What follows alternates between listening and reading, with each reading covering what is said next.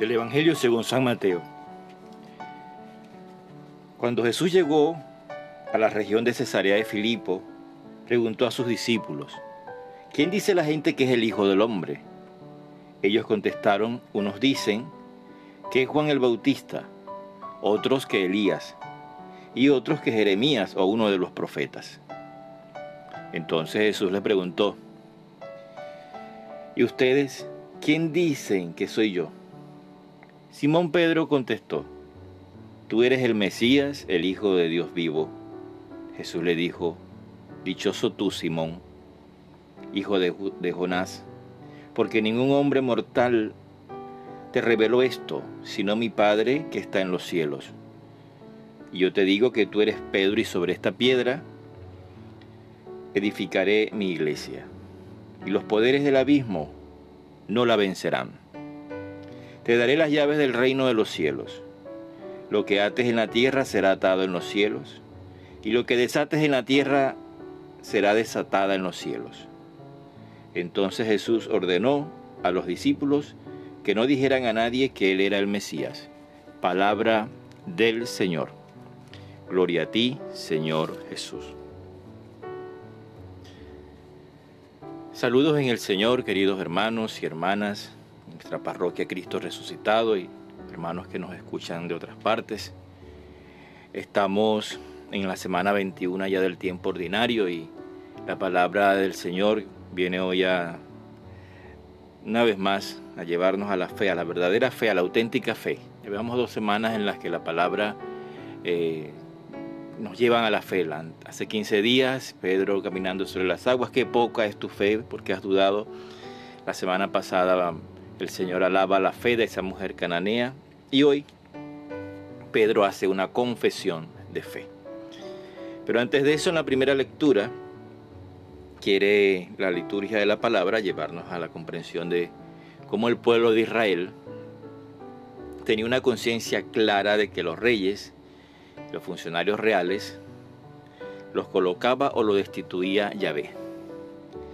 Recordemos que Israel no conoció una monarquía como nosotros la conocemos hoy. Las monarquías de hoy son de, comiquita, ¿no? Prácticamente. El rey está diluido en un parlamento, pero en tiempos de, de Israel, pues la monarquía eh, era prácticamente sustentada ni siquiera por el pueblo, sería una democracia, era sustentada por Dios, lo que llamamos teocracia, una teocracia.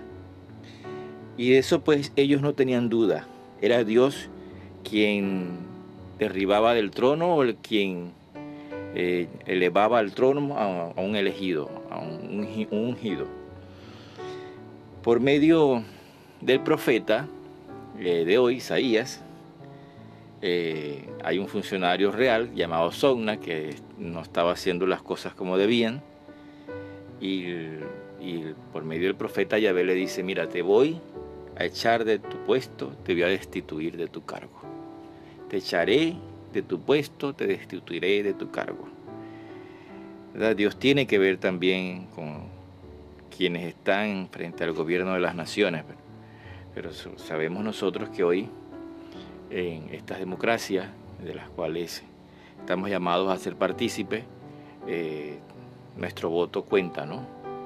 y cuenta de una manera legítima y, transparente. Eh, lo que a veces por ahí dicen personas, Dios es el que coloca a los gobernantes, no podemos contra ellos. Es algo muy peligroso decirlo. Es algo muy peligroso decirlo porque Dios también, ya la Virgen María en su cántico magnífica en Lucas, este, dice que el Señor derriba del trono a los poderosos. Dios no puede querer que sus gobernantes, los gobernantes de las naciones sean malos, injustos, criminales. No, Dios los derriba. Dios no puede permitir ese tipo de fechoría de una persona que se supone debería cuidar, vigilar, estar atento a las necesidades de los ciudadanos. El Evangelio de hoy nos presenta dos acontecimientos.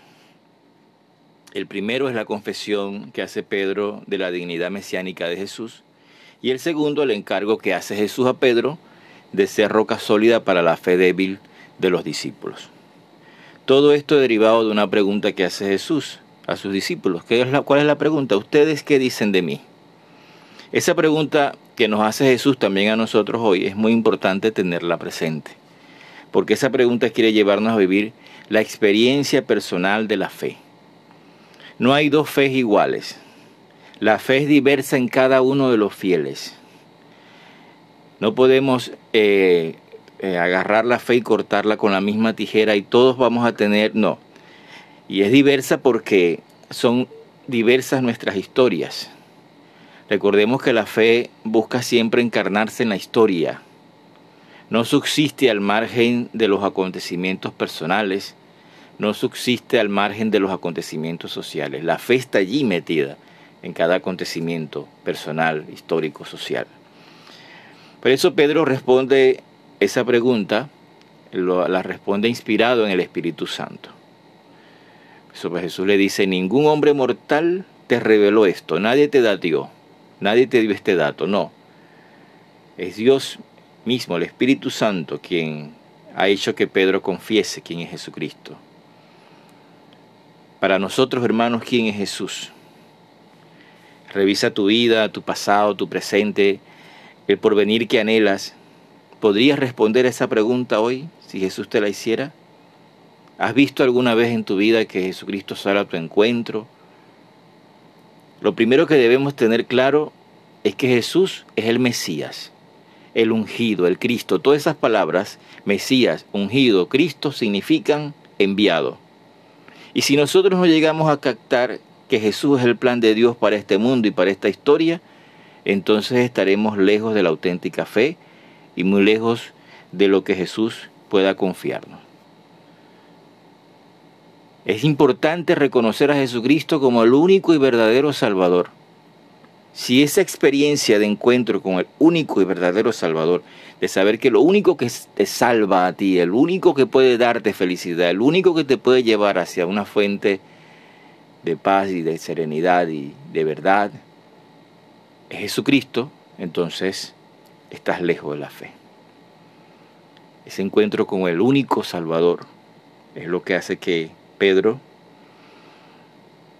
sea elegido como ese portavoz del grupo de los doce. Uno pudiera preguntarse, ¿por qué no respondió Santiago o Juan o el otro? Misterios del Señor. Escogió tal vez hasta el más débil, que decía Pablo luego, el apóstol Pablo, en la debilidad se manifiesta la fortaleza del Señor.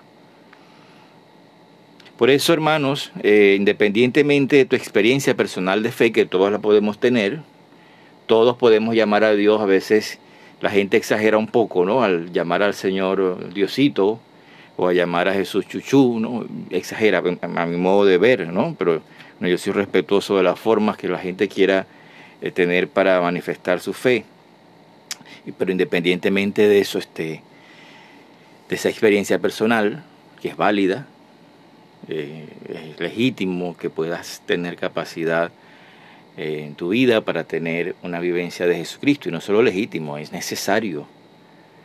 Pero jamás, jamás puedes olvidar que la confesión que Pedro ha hecho hoy se antepone a cualquier otro parecer. Jesucristo es ante todo el enviado, Jesucristo es ante todo el Mesías, Jesús es ante todo el Cristo, Jesús es ante todo el Salvador. Jesús es el plan de Dios para este mundo que agoniza. Por eso Jesús no duda, al escuchar la, confesión de Pedro, no duda en convertir a Simón en una piedra por eso hasta le cambia el nombre, deja de ser Simón y pasa a ser Pedro, que significa piedra. ¿Por qué? Porque es una piedra sólida la que necesitamos para no tambalear en la fe. Los católicos tenemos una garantía de fe. Eso es algo que nos tiene que llenar de júbilo. Que los católicos no podemos sentirnos engañados por la roca que es Pedro, es decir, el Papa, sucesor de Pedro, el obispo de Roma, pastor universal de la Grey Católica, nosotros tenemos la garantía de saber que estamos en la verdadera fe, que no estamos engañados, que nadie nos está engañando. Por eso, ante la pregunta ¿quién es Jesús para ti? es importante que puedas asumir que en primer lugar Jesús es el enviado, el Hijo de Dios, el plan salvífico de Dios para todos los pueblos de todos los tiempos. Creamos eso y después, desde esa fe que nos viene del cielo como la lluvia, tengamos oído para escuchar a Jesús decirnos, como a, como a Pedro, eres dichoso, eres feliz, eres bienaventurado. Eso tú eres piedra. Yo voy a hacer de ti también algo sólido. Esa verdad que confiesas estará firme, fuerte, sólido. También tu padre de familia, eres piedra para tu familia. Madre, ustedes son piedras. Padre y madre, los esposos son la piedra de la familia, la que, por la que el Señor quiere que la familia tenga firmeza, fortaleza, solidez. Todos también estamos llamados a participar de esa firmeza a la que el Señor hoy nos llama en la fe. Sostenidos, por supuesto, con la gran piedra visible, la que tiene la autoridad para desatar y atar, aquí en la tierra como en el cielo. Fíjense qué hermoso evangelio, qué responsabilidad tan grande pone el Señor a Pedro. Hermanos, demos gracias a Dios por su palabra que nos ilumina, que nos cura, y pidámosle a la Virgen María que nos haga ver el abismo de generosidad, de sabiduría y de conocimiento de Dios y del que Pablo en la segunda lectura de hoy se siente admirado. Se siente admirado porque Dios es un abismo de generosidad, de sabiduría, de conocimiento. Perdámonos en ese abismo de misericordia y seamos capaces de experimentar como Dios día a día está acompañándonos y está con nosotros luchando. Que viva Jesucristo.